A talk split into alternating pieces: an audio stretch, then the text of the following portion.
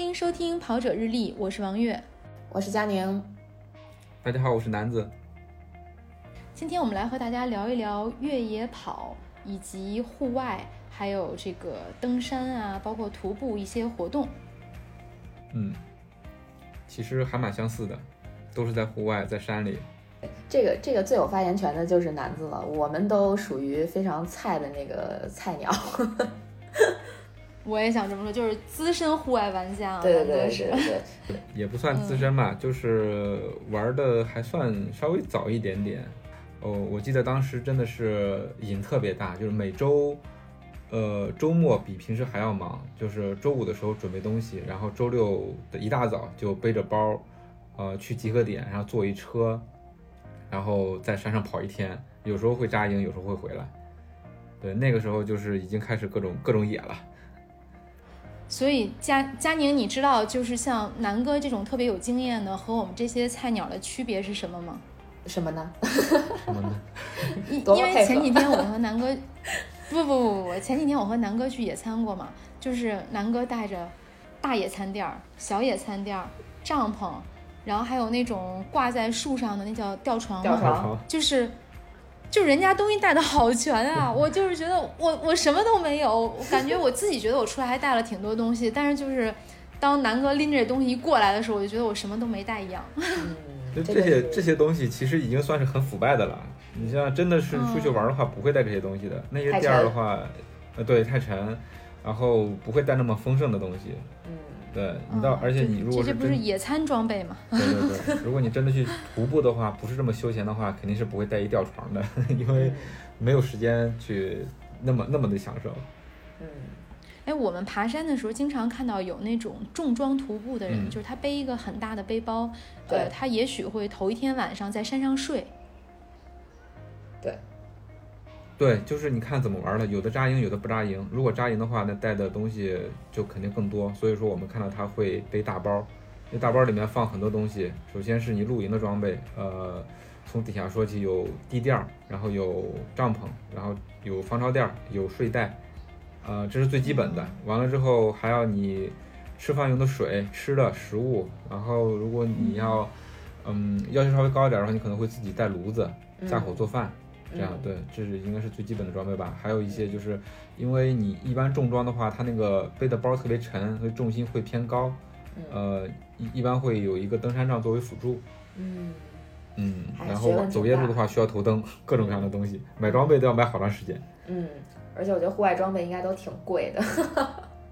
呃，对，丰俭由人，其实各个价位的都有。嗯，因为作为驴友的话。他买装备，其实我也是，我也是切切实实的经历了这个过程。就一开始的话，就是捡便宜，嗯，哪边有折扣，然后哪边去买，然后也不会说是特别追求轻量化，就是当时觉得够用，好东西就行，嗯，然后主要还是考虑价格。然后后来慢慢的话，呃，可以买一些更好的装备了，又发现之前那些装备买了真的是，嗯，特别的差，然后就会买一些更好质量的。然后再往后的话，可能就会追求轻量化。就越轻越好。比如一个帐篷的话，恨不得可能就一就就一块布，然后一根帐就可以支起来了。那这种的话反而会更贵。哎，那其实这么说的话，我觉得那所有的这种户外活动啊，就我统称户外活动，不管是越野跑也好，跑步也好，还是说呃户外扎营也好，徒呃就这这些活动啊，总的来讲，其实都是这么一个过程哈，在装备上，对吧？就是最开始可能。什么都不懂的时候，就买一些便宜的，然后慢慢就开始买贵的，然后再往后就是放弃了这些呃什么贵的、便宜的，就开始看这个东西本身的这个呃实用性，或者是这个所谓的轻量化，就往这边发展。真的是这样，我我回想一下自己买跑步装备就是这么一个过程，就真的是到最后就是呃哪个材质好。我去买哪个，而不是说哪个贵，哪个哪个牌子啊，这个这个特流行，然后我去买哪个，哎，是这样，挺好玩，嗯，所以都是相通的。越来越懂了，嗯，对，越来越懂了，可能买的就越来越越越越精明啊，或者说更贴合自己的需求了。嗯，对对对，所以还是还是所有的运动都是相通的，都是一样的坑，都要花钱到最后。嗯，说到越野跑呢，就是我们想跟大家很详细的分享一条我们之前其实说过很多次的线路，但是没有特别具体的跟大家聊，就是北京的三峰。先说这是哪三峰啊？第一峰呢是从大觉寺要上到北尖儿，北尖儿是鸠峰吗？南哥，这我还有点分不清。嗯，鸠峰，然后阳台山，然后再到妙峰山，对吧？对，这是三个峰。对，这是三个峰，然后再走建沟村。建沟村其实是翻一个小山包，翻到一个垭口。对，因为是对对，因为上周末就是对南哥带我们爬完完整的这个三峰啊，我当时的想法就就是心里很委屈。明明是爬三峰，却要翻四座山。对，当时月姐已经说了这个这个疑质疑这个事情了。然后我跟月姐说，其实这个东西它翻上去，它不是一个峰，它是一个垭口，所以不能算其中一峰。四峰就不能叫四峰。但是在月在月姐看来，怎么说完三峰都爬完了，怎么还要一个爬升？当时比较崩溃。嗯，对我我当时就想跟他说，怎么能去停车场？就是不想再走。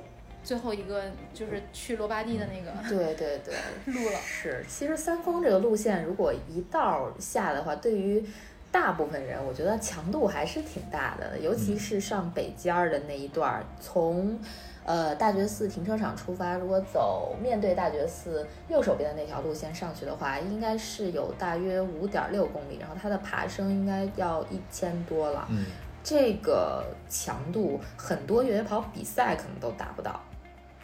确实是很有一些难的，嗯，对，就是可能一个完整的，哪怕五十公里的越野越野跑比赛，也没有这么高的爬升。呃，对，也就很少有这种一段儿就只有五公里多，然后一千多的爬升，确实很少。哦，但是我我我有跑过一个比赛，确实有特别可怕，就是我前年吧，二零一七年，应该是二零一七年，我去跑过一个福建的越野比赛，叫。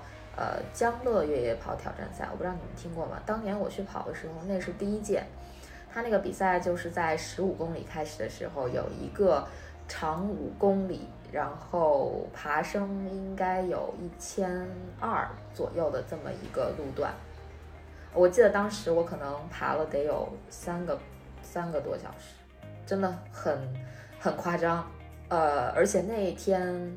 我下来之后看了一下，平均气温是三十八度，就我觉得，对，就是整个人爬上去之后就已经虚脱了的感觉，然后吃了一碗面，恢复了一点，又继续跑，呃，真的挺可怕的。所以可以想象，就是北尖儿，就从大觉寺出发到北尖儿的这个强度，跟那个应该是差不太多的。呃，天气好的时候可能还行，嗯，我看。大神们好像不太在意的样子，我有看到最快的可能五十多分钟就上去了。这个路线其实，呃，因为它的特点吧，所以很多人就把它作为一个平时拉练的一个路线，而且离着北京市区挺近的，开车一会儿就到了。对我，我也是想说，就是现在我们如果早晨去爬三峰，看这条越野线路，在北京应该是相当的热门，因为你去晚了。可能你六点半到停车场就已经满了，而且有树荫的地方已经被停满车了，就大家可能六点就已经到了，嗯，对，就是人人很多，而且可能就是因为这样的爬升，大家觉得能够得到一个锻炼。其实后来阳台山的那个爬升呢，就很小了，是一个非常对非常小的坡儿，可能大家是为了上去拍那个玛尼堆啊，因为它有一点藏族风情或者草原风情，阳台山就第二峰的感觉。跟北北尖儿真的，我觉得那个山就是突突的往上，就一个铁架子。对对对，然后你还可以选择切过去不上北尖儿。所以你看这个路，这这个路线跟我们之前所说的户外路线的话，它是有一些区别的。很少有人会把这个作为一个户外的路线。你说这个路上路上扎营的话，可能呃就在平台那块儿，停车场那块儿。对对吧？你在其他地方没有特别平整的地方，还还有关键一点就是没有水源。很少有人会在那边扎营。如果你要扎营的话，会带挺多的水的。嗯。所以这个地儿就是训练，一起儿上，然后一起儿下。我知道很多人就是他可能不走三峰，他可能就是上北尖儿，然后下去再上北尖儿，就是这种循环，可能爬个几圈的样子。对对对，来回刷，我觉得这也很厉害。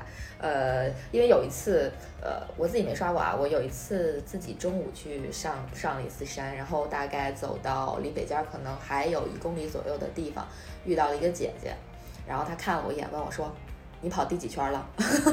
然后我当时说，哇我说没有没有没有，我说我我就一圈，我我就很很短，我就完事儿了。他说哦，因为那会儿中午嘛，肯定很多人就以为我我比如说早上六七点就来了，对，然后就一圈一圈的去刷。我知道大神们会这么干啊，但是 作为这个呃，仅仅是为了娱乐。为主的这个我呢，就真的一圈足够了。我觉得北北尖的那个虐的程度，真没必要 左一圈右一圈的刷。那对我对我来说，就是一个非常非常自虐的行为了。就是一一上来就是先刷一个最狠的，嗯，然后第二个呢，阳台山其实是是有缓儿的，因为它毕竟是一个比较小的小山包，对，小山那个海，对，对，小山包翻过去，然后。上次也是终于走了妙峰山，妙峰山的感觉呢，就是这个路是真的窄。像你们之前跟我说需要带个泳镜，我就体会到了在这个两侧比自己高的植物中间穿行的感觉，就是像游泳，你需要用胳膊把这些东西扒开，然后你在那儿走。对，我觉得。妙峰山的那一段路是我比较害怕的一段路线，尤其是夏天的时候，好多人都劝我不要去。摔过？对，不要去妙峰山。还是有蛇？呃，摔过是一方面，有蛇也是一方面。呃，但其实这俩我都不怕，我我比较怕的是那个路特别窄、特别滑。就如果你我我说的滑不是那个，就是不是打滑的那个滑，是就是划伤的那个滑。嗯，反正对我去妙峰山那条路线可能走了。到现在为止，总共加起来可能不超过三次吧。我这三次，每一次从妙峰山下来之后，我都真的是不能说遍体鳞伤吧，但是 只要我穿短裤，我那个腿啊，就真的是全是血道子，就挺可怕的。那个穿的太少了吗？呃，渣男渣女穿的太少。没有 没有，我觉得佳佳宁，我记得以前说过是疤痕体质吧，就是特别容易被划伤。对，特别容易被划啊，然后一划完之后特别可怕。嗯，你像我这种皮糙肉厚的，我穿着短裤来来回回，我也没觉得滑。洗澡洗澡的时候没有感觉，没有，它沙的还是有。没有，我除非被划的特别厉害。哇哦，其实还是有的，因为我我几乎是相当于我除了左臂以以外，全身都是全副武装的，左臂和右手是露在外面的。呃，回去看了看，其实差别还蛮大的，就露在外面的部分，除了晒黑以外，确实有这个树枝的划痕。嗯，走完妙峰山对吧？我就觉得妙峰山那段的路特别适合拿个镰刀一边走一边砍，给后人开一开路，真的特别难走。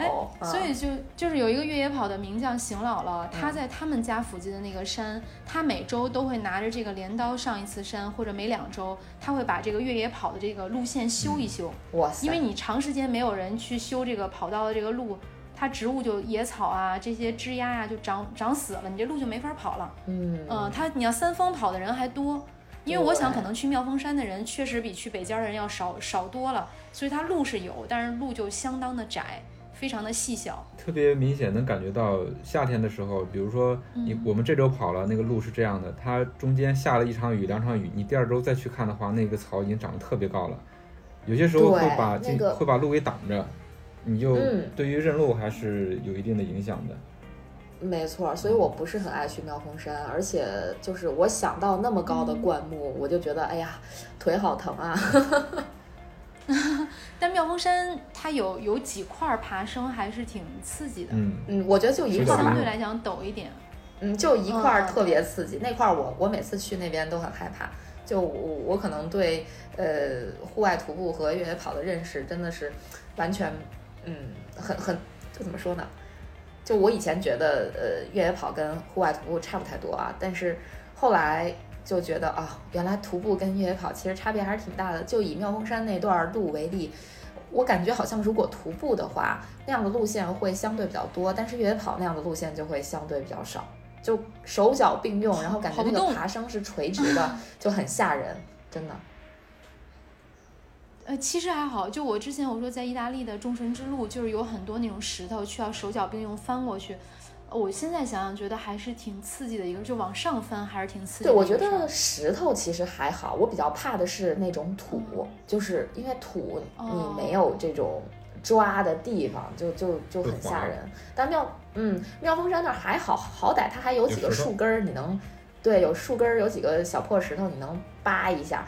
但是有些地方是没有这些东西。小破石 头，对，真真的就呃，我记得我去跑过二零一七年还是二零一八年的哥伦比亚幺六八在崇礼那个比赛，我跑过一个七十公里，然后当时大概在。呃，五十多公里的时候，还是还是六十多公里的时候，我记得有一段路，它就是那种土坡，但是它的这个角度非常垂直。我当时是拿着杖，我真的爬到一半的时候，就属于那种想下不敢下，只能往上爬的那种那种感受。我不知道你们有没有？又又上不去，对，上使不了劲儿。对我真的一路嗯往上爬的这个路线上，我我真的都在嗯爆粗口，嗯。我在爬那个沙漠的那种沙丘的时候，有那种感受，就是你在沙坡的半道，反正你不使劲儿吧，你就会一点点往下出溜；但是你要使劲儿呢，就确实是使不上那个劲儿，就爬一步退两步那种，就就很可怕。我我很怕。对，就就很绝望，趴在那个山坡上，特别 特别绝望。对，所以我就觉得好像徒步的时候，呃，因为我上个月有去，呃，是上个月嘛，上上个月有去一趟武功山嘛，就那那个真的是纯徒步，就我。比较了一下我心目中的徒步和，呃，不现实。我比较了一下现实的徒步和我心目中的徒步，我发现真的是这个差别太大了。我我本来以为现实中的徒步其实就跟越野跑没什么差别，呃，只不过是你背的装备多了一点，吃吃路上更多的吃吃喝喝，更多的野餐罢了。结果没想到，难道不是吗？我觉得不是，这个我觉得。男子更有发言权吧，比我更有发言权。我只不过是新鲜出炉了一些对比的感受而已。男子这么多年来的经验，应该更能体会我说的这个点吧。就越野跑其实是相对简单的，但是徒步有时候你涉及到的路线是比较危险的，可以说。嗯，其实我我觉得这个主要还是看路线吧。可能我们越野跑一些比赛或者我们平常跑的地方，它毕竟是越野跑嘛，所以选的路线是至少还是能让你跑起来的。但是有一些户外路线，就就比如说，呃，这些驴友都喜欢找一些，呃，深山老林啊，或者没有人走的那种路，对吧？可能它首先是路况不好，就不像咱们去跑三峰，这路都能跑起来。它有些有些地方甚至你需要你开道。另外一个的话，可能那个山势会比较陡，就像你说的那种手脚手脚并用的那种，呃，路线会更多一些。所以说，你说，呃。怎么区分户外路线跟越野跑路线？它其实本来就是在山野上的，就是一条路线嘛。其实没有什么，嗯，明显的标签说这是户外，这是越野跑，其实都是人为贴上去的，对吧？对。嗯，所以说，嗯，就是看适合不适合。就如果说你真的是要玩户外，玩那种玩那种特别野的路线，那可能真的是要手脚并用，跟越野跑是不一样的。但是我有一个深刻的体会，就是你如果说是这种。嗯，路况各种路况，各种比较险的或者陡的，你都经历过的话，对于后面的越野跑是很有帮助的。因为我觉得，我虽然说远离户外好多年了，但是我觉得当时爬山的底子还是在的。就是在一些越野跑里面，一些呃坡啊什么的，我看别人走两步歇一下，走两步歇一下，然后我就在说这有什么难的呀？蹭蹭蹭蹭蹭就上去了，就是没有觉得说特别的累的那种，可能就是以前上坡上的多了。就是那种那种感觉也好，或者那种力量也好，其实还是在的。就就像佳宁之前从武功山回来，然后再看三峰这条路线，嗯，是不是就很觉得很 easy 啊？就是再难的我都经历过，对吧？真的有，嗯，对对对，真的有。哎，你们有没有遇到过说，就刚才南子说的这个，就一般的，比如说登山者和越野跑跑者之间的这种不同？有一个特别有意思的例子，就我经常看见一些大爷，真的是大爷级别的。他们上山真的比我小手一背，比我快好多。小手一背，真的是一溜达，人家根本不喘气。对，就喘都不带喘的，但是真的就是分分钟超越你。嗯嗯。而且人家可能还背一个巨大的包，就是人家是。而且人家穿的那个鞋根本不是越野鞋啊，就大爷穿着一只一双不知道是什么样的鞋，然后。是那个也是随随便便的衣服，真的小手一背，哒哒哒就上去了。对对，真的经常遇到这样的大爷。然后我还遇到过一个大哥，就是教我上山。他跟我讲说：“哎呀，这个坡很很容易的呀，这个山怎么怎么样。”然后跟我讲怎么上。然后呃讲完了之后问我说：“哎呀，我也挺想参加越野跑的，你告诉我怎么报名好吗？我也要去参加一下。”我内心就是。咯噔一下，完了，大爷大爷要去抢奖金了，又来了一个站台选手，对，真的是。那我就想，像南哥这种水平比我们高出很多的，他每周和我们爬山的时候，就是内心是不是很？因为你要让我陪一个比我自己慢很多的人去爬山，那我肯定是很着，可能性格原因也有啊，就可能会很着急啊，然后就心里一直想，怎么还上不来？怎么这么笨？这个这个其实，呃，我也是突然想到说的一点，就是户外跟越野跑不一样的地方。户外的话，一般会搭伴儿，搭伴儿有，比如一个队伍，一个队伍它有领队，其实还有一个很重要的角角色就是收队，他收队的作用就是要保证我这个队的人最后一个人，我要走在这个队最后一最后一位，别丢人，不能丢人，一定要保证大家的安全。对，就是我虽然没有在户外没有做过领队，但是收队收队会做，就收队做过。对，即使不做收队的话，我也会，就是根据我们这个队的情况，会会会去想去照顾一些走得慢的一些人。所以说越越姐那种担心，说我会不会就是着急啊或者怎么，其实真的是没有。就是我我觉得最最大最重要的一点，不管是户外还是越野跑，平常出去玩，安全还是第一的。呃，所以说尤其是我们，哎，所以你以前，所以那那我们上周去的话，那个还是下雨嘛，对吧？尤其是那个路滑不好走，所以说安全还是要第一的。对，嗯，对，上上一周我们从三峰下来的时候啊，我真是。南哥，咱们前前后后看到差不多得有五六个人啊，就就摔倒在自己周围，太吓人了。对，而而且就是月姐那个反应，我是完全能理解的。就看到别人摔跤，我一直跟你开玩笑说，呃，你被你是被别人吓吓吓的，然后特别紧张。呃，其实我看我看到过比你，我当时没跟你说，就我看到过比你这种还厉害的，也是在一个也是在一个下坡，然后，嗯。也是一个没有没有没有什么经验的一个男的，好像还是在在校大学生。嗯，我当时看到他什么状态，就是快到下下到坡底了，他是，呃，就是坐在地上，一点点的出溜，就是手和那个脚就完全的，就是在地上慢慢的蹭。我说这现在已经已经挺缓的了，你就是你站起来走一走。他说我站不起来了。就是整个人都是软的。没有你，我就是那样的。不，南哥，我要是没有你的话，我可能就全程都是四脚着地，然后屁股也在地上一点点往下蹭。嗯。但那个可能会蹭到半夜才能。他那个就特别慢。呃，我们当时是在那个呃小舞台，在河北那个小舞台，我估计你们也听说过。就是我们下的那个路线也是特别陡的一个路线，就是我都我都下得崩溃的那种，就大下坡，一直下一直下。那个人已经差不多下到后面，但他实在是。可能是身体跟体力都都已经崩溃了。我说你们领队在哪？我说他说领队在前头呢。然后我就特别生气嘛。我说我因为我们我我我说那个我我我下去找他去。然后找到下面之后，然后我就跟那个领队说，我说你们有一个人在上面，你知道吗？他说知道。我说你赶紧找人去接他去。说啊没事儿，他他他他就是慢，我们在这等他就行了。因为当时我就还把他们，反正反正就是理念不合。你没有牵着他下来吗？没有没有没有，因为我们我们我们计划跟他们不一样。对，所以我们要往前赶路。我，但是我跟他说，我说我跟你的领队去说一下子，然后我跟那个领队说，你赶紧回去找。因为，因为那天下山的时候，一个是下雨嘛，雨后路特别的滑，还有一个我其实担心的是，因为别人都是摔倒在我旁边，尤其是在我后面摔，我很担心他们就是摔下来，然后摔到我身上，我又控制不了自己，然后我自己就叽里咕噜的滚下去了，尤其还最后的时候快，嗯。就是这个下山还是要保持一定的距离的，对对对，就是这样的话，就离我这种菜鸟容易摔的人要远一点。对，就离像我这样的人一定要远一点，有可能摔的人，因为对，还有一个大哥他摔的时候拿俩杖，我当时一回头，嗯，我觉得他要离我再近点，你想那两个杖咵就杵杵到我们，我们可能就歘也下去了。这个杖也是一个挺。这个怎么说呢？是一个安全隐患，因为很多人拿着杖，但其实他并不怎么会用杖，然后他那个杖的使用会对其他人的人身安全造成一定的威胁。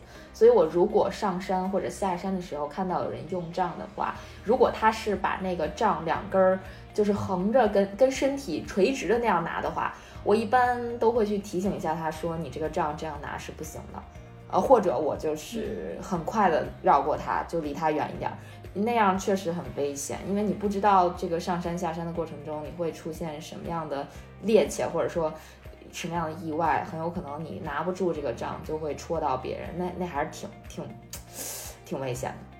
这个这个登山杖我也想说两句，就是最早我们玩户外的时候也是会用到登山杖嘛，然后到后来看到越野跑里面，大家慢慢的也会用用装装备上这个登山杖。我发我发现确实很多人不会用这个杖，就是拿着这杖跟张牙舞爪、跟金箍棒似的到处乱甩。对 对，就是很明显的一点就是，呃，如果说你你是在上山，如果你不用这个杖的话，你就轻轻的把这个杖搭下来，让它这个杖自然垂下面，就那个杖尖可以就拖着地走嘛。那有些人他就还还拿着，跟那个剑似的，就在后面翘着，就像这就很容易把后面的人伤着。没错，对，所以上上周我们在刚一开始上的时候，碰见三个哥们儿拿那个账，对吧？然后我就跟月姐说，咱们把他们给给给超过去，超过他们。就我就看他们那个账跳着挺害怕的。对对对，我是我是觉得南南哥这是经验之谈哈，就是感觉不好就赶紧远离。是的。还有一点就是下山你要根据自己的路况。那天其实有两个人跑到我们前面去啊，就他们一看就是经常跑山的人，看身材啊、装备啊。都是比较专业的，但是他们下到我们前面的时候，那两个男的也做了个屁墩儿，就是可能当天的路况，你你下雨它就是滑，如果你跑，可能就有百分之九十的可能性会摔，因为那天好像南哥脚也滑了一下，是吧？毕竟是有水嘛，你这个没法控制。嗯，但是这个滑也不用说是太担心它，因为你身体的第一反应就是保持平衡，对，所以滑滑那么一下两下没什么，就是在自己的可控范围之内，我觉得还是自己的一个。首先是放松心态，另外一个是自己的感觉，就是你要你即使往下跑的话，你要感觉到脚下是你能站得稳的，另外是速度你是可控的，这样的话才能往下跑，不然的话就还是安全第一。对，对，还有就是，还有就是路况嘛，因为你看再往前一次，那次我当时拽着南哥的时候，我就敢跑一点点，因为那天的路是很干的，那天很晒，暴晒，它路相对摩擦力就大，我就敢跑一点点，但是下雨的时候就会觉得。因为你一不小心就滑，一不小心就滑。嗯，对对对，就安全其实是不管是越野跑还是户外里边都非常重要的一个问题。然后刚才说登山杖，其实我又想起来我的一个朋友跟我科普的一个知识吧，算是，因为他也是玩户外的，也玩越野跑。他说，其实户外呃徒步用的这个登山杖和我们平时越野跑用的这个杖本身是不太一样的，就是越野跑的这个杖。它应该本身会更轻，然后它的这个不能叫质量更差吧，应该说它的承重会低一点。就如果说你用特别特别大的冲击力去冲击它，它是有崩断的可能的。我我不知道这种说法对不对啊？呃，然后他说，如果说你真的是去徒步的话，一般徒步用的杖应该会比较重一点吧，更结实一点。更结实一些是吧？对，就这这两个应该还是有一定区别的啊。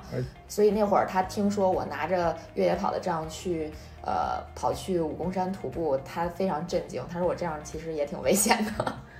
其实就是好像你穿着百分之四去跑越野跑。啊，穿着赛鞋 去去越野，是不是这种感觉？呃，也许吧，但是这个怎么说呢？你说这个人和人还是不一样，对吧？是尤培全吧，人家跑这个大五朝台的时候，也就一双百分之四干到底了，对吧？咱可能一双百分之四，别说干到底了，可能跑不了十米就得回来换鞋。那 确实不一样。包括我们之前聊过的这个赤足跑，我其实已经是第二三次了，在这个山峰上见到有人。光脚或者只穿了一个袜套，嗯，我们觉得那个路面穿着鞋都好硌呀。对，这穿着鞋我都觉得那个脚硌的不行，人家就是就穿上厚袜子就就上山了。的确是不一样，不要这个受装备的限制。越野跑跟户外其实都是一样的。你像我们这个老祖宗之前不都是在户外吗？那有什么装备呢？嗯，现在的话，我们可能就是有些人可能就是喜欢琢磨装备，喜欢买装备，但是我们千万不要受受，就是我们应该是做装备的主人，不能被装备给左右了。左右了，对对对。呃，对啊，还有一点要提醒大家，就是因为上一周佳宁没有去啊，就是一定要带充足的 补给，嗯，水呀、吃的呀，这个真真的是因为上一周我们临时起意多翻了一座山。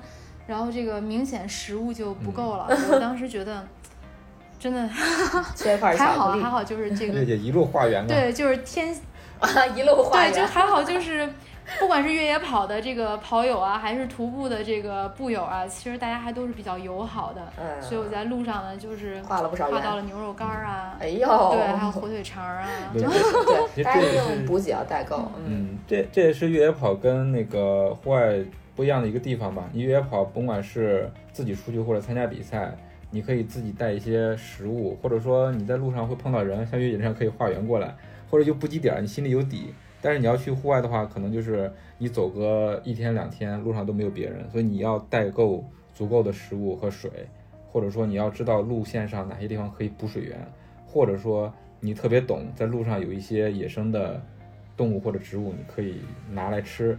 对，这也是很很大的一个区别。嗯，对，我觉得补给野野生的动物现在还是 不要吃了。对对，就补给很重要，补给真的很重要。因为有一次我和我的朋友，就是另外一个朋友，我们一起去这个也是三峰，那是我可能第二次去三峰吧。然后呃，我在出发之前问了他一句，我说用拿能量胶吗？他说呃，我我忘记他说拿还是不拿，反正后来我是没有拿，没有拿之后，结果我们俩到了妙峰山那段就不行了，就是属于那种。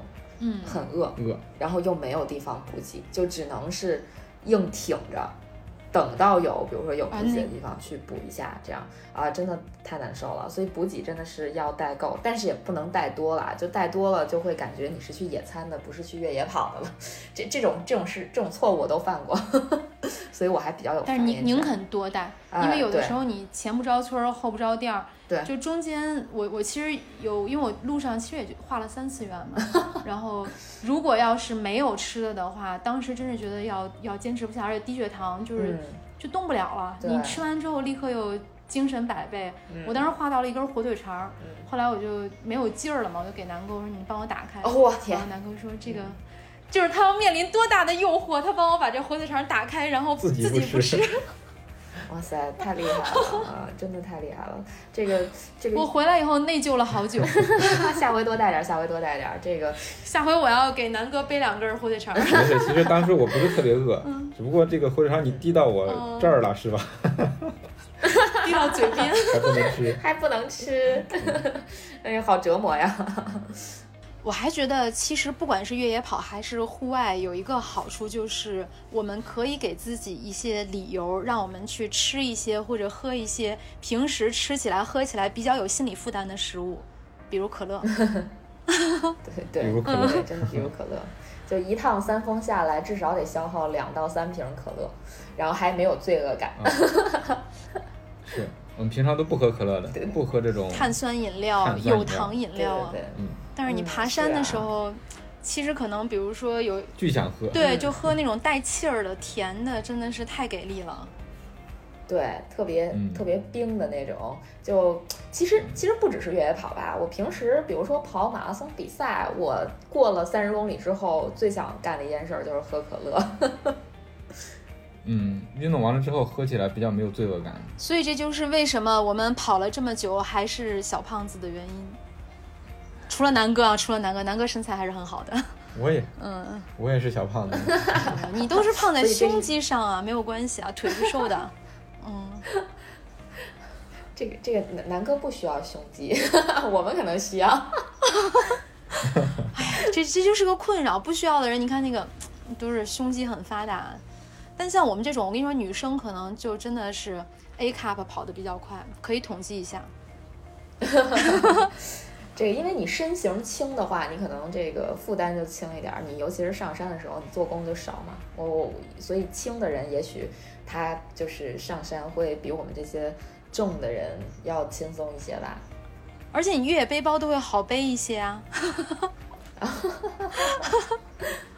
是不是？你能背得更更合身啊？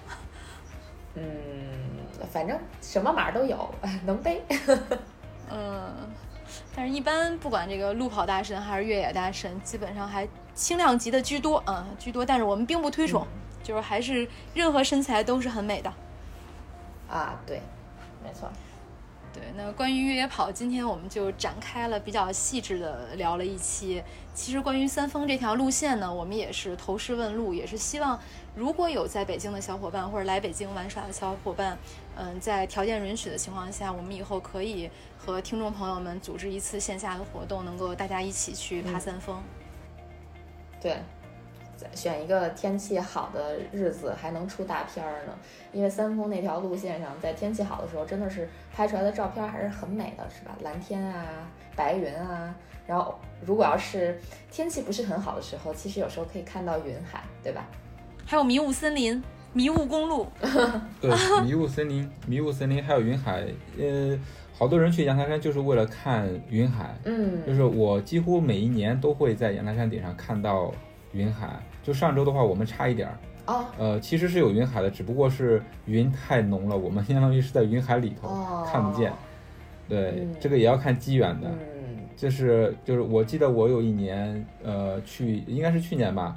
拍了一张阳台山云海的照片，然后大家都说你这是去了一个假的阳台山吗？怎么会有这么美的云海？嗯，呃，我就想说，其实每次上山都有惊喜，即使是天气不好、阴着、下雨，那你也可以看到不一样的地方。对，我觉得这一一一个一条路上，我就会呃看各种花啊、草啊，拍一拍啊，露珠啊什么的。我觉得其实这条路线上可以拍的东西还是挺多的，每次都有啊不一样的收获。南哥每次都能拍到很多昆虫。对，同样的路线，但是你看，我们前几次看到有这种人鱼色的金龟子，然后蜜蜂和蝴蝶在这个花瓣上的场景。呃，上次上山我们看到了那种紫色的花，佳宁是我们前几次去的时候没有遇到的，就是有一种新开的新开的花，我们也不知道是什么品种，但是紫色的非常漂亮。还有就是上一周不是阴天嘛，有很多的云，其实会体会到那种。你从云朵中跑出来的感觉，本来你在一团雾中，然后前面看不到，能见度很低，跑着跑着突然雾散了，一下子豁然开朗，就又什么都看到了。嗯，对。哎呦，这个越野跑，没错，我觉得越野跑也好，户外徒步也好，这个，嗯，你能看到这种特别不一样的风景，是特别特别开心的一件事儿。就它可能，这就是它比。单调的路跑，嗯，更吸引人，就某些时候更吸引人的一个原因吧。嗯，好，那这期关于这个越野跑、徒步、户外的话题，我们就聊到这里了。现在进入推荐时间。今天我给大家做一个推荐呢，就是最近有一部韩剧，你们俩可能还没看，名字有点长。我看了片段，看了片段的时候，我我看了片段，看了片段。它的名字叫《虽然是精神病，但是没关系》，听起来不像一部电视剧，是不是，南哥？啊，是这个，我应该是看到过这几个字儿，但是我从来没有把它认为是一个剧的名字。你当时脑子里肯定想的是什么东西？许飞那首歌什么东西？什么东什么西？片段我也没看过，我只是看过一些流传的动图，那就够了。现在这部戏应该是刚刚更新过半吧，它每周只更新两集，在周六和周日晚上，所以可以等它全部更完再看，或者再养肥一点再看。其实还是蛮有趣的，就是不是所有的韩剧节奏都那么慢，也不是都那么无脑，但是这一部相对来讲还是轻松的，可以作为调剂来看。但是会有一些高能的镜头，因为我看韩剧的时候会开开字幕。它有一些在城堡里比较恐怖的镜头，就是如果胆小的人，我看在字幕上有很多人说什么晚上不敢去洗手间啊，还有人说我是男生我也不敢去了，就可能需要把灯开开看这部剧。呃，这部剧主要讲，对，就你要需要心脏刺激可以看一下。然后这部好吧，对，它主要讲是一个。这种恐怖片是恐怖片儿啊！我以为不是不是不是，这是一部搞笑的剧。我刚一开始看开头的时候，因为也有一点点恐怖，就是它那个动画做的都很暗黑系，我差一点要弃剧。但是其实它是一部喜剧，而且它用喜剧的视角讲了。就是人们和原生家庭的关系，讲的孩子和父母之间的关系。因为现在整个的剧还没有更新完，但是前面几集都是讲这种原生家庭对孩子带来的伤害，可能他伴随这个孩子的一生。他其中有一个作家，他已经很成功了，但是他的这种人格就是反社会人格。还有一个护工，他在他在医院里面，就是金秀贤演的嘛。他平时都是那种很能忍耐、性格很好的，但是他其实心里头可能因为妈妈小的时候说的一两句话，他一直都是有伤害的，就是童年的阴影，可能需要用一生去治愈。嗯，原生家庭的伤害，好深刻。对，会给为人父母的人一些启示。因为那个孩子的女孩的妈妈从小就女主角的妈妈从小就不让这个女主角剪头发，她就是对对孩子的控制欲特别强，她就说你就黑长直才美。后来在这个第七集还是第八集，这个女主就把这个头发剪掉了，她就认为她摆脱了她妈妈对她的束缚。然后这个男主呢，在前面几集就一直被打，就别人打他，甚至拿刀刺他，他都不会还手，他一直在忍耐，因为他只要忍耐，他就没有事情。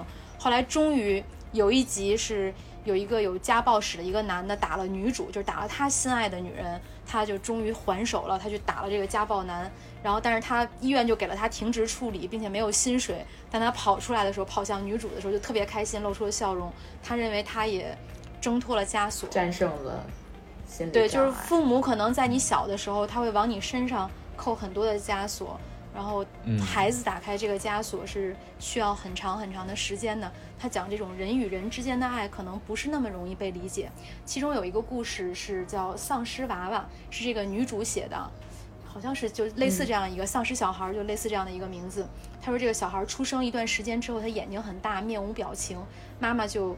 明白到他生的是一个丧尸宝宝，但是这个妈妈很爱这个宝宝，她把宝宝藏起来，偷这个村子里的这个各种牲畜给孩子吃。后来发生了灾难，村民都没有了，就没有食物供给给这个孩子。这个妈妈就开始砍掉自己的四肢来喂这个孩子，然后这个孩子吃完四肢之后还是很饿，这妈妈就没有办法，她就决定把自己就用自己的身躯来喂这个孩子。但是后来这个丧尸小孩抱住妈妈的身体，就发出了一个声音说。妈妈，妈妈好温暖。其实它影射的是，就是父母一直在给孩子，他是认为是孩子想要的，但是其实他觉得这个丧尸小孩只要食物，但其实孩子要的是温暖。嗯，是不是听完以后还是有一点点启发？嗯嗯，觉得是不为人父母真的是不好理解呀。但是所以就是要想想自己的父母。对啊，你也是，就是从小孩过来，有时候可能父母真的是不经意的一句话，尤其是在你很小的时候，他在你心里的分量是非常重的。就我们小的时候接触到的事情，你就接触那么多事儿，爸妈的一句话可能真的影响你一生。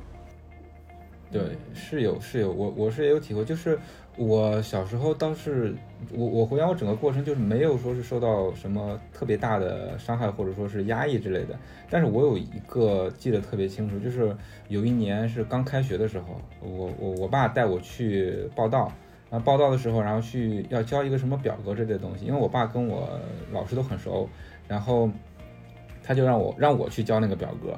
嗯，让我去交那个表格，然后我就转身走过去了。然后我爸是不经意间跟老师说了一句，说：“哎，这孩子这个办事能力不太强。”因为当时我我很小，我也不知道什么叫办事能力。然后，但是我就记得特别清楚，因为那时候还是小学，到现在我都记得。他说我我这办事能力不太强，所以对我我也不知道他大概是讲的是指哪方面，或者说就是跟老师说是那种谦虚的那种说，但是我就记得特别清楚。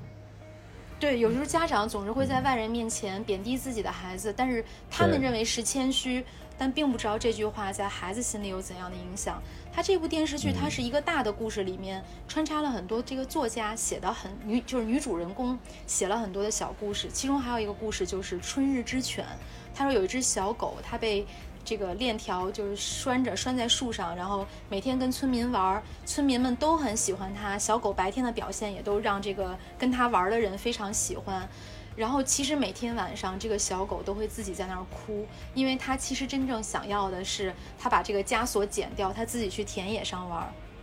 后来在这个现实生活中，这个女主问男主，他就说，这个男主他回答是怎么回答？他说，因为这个枷锁在身上戴的太久了。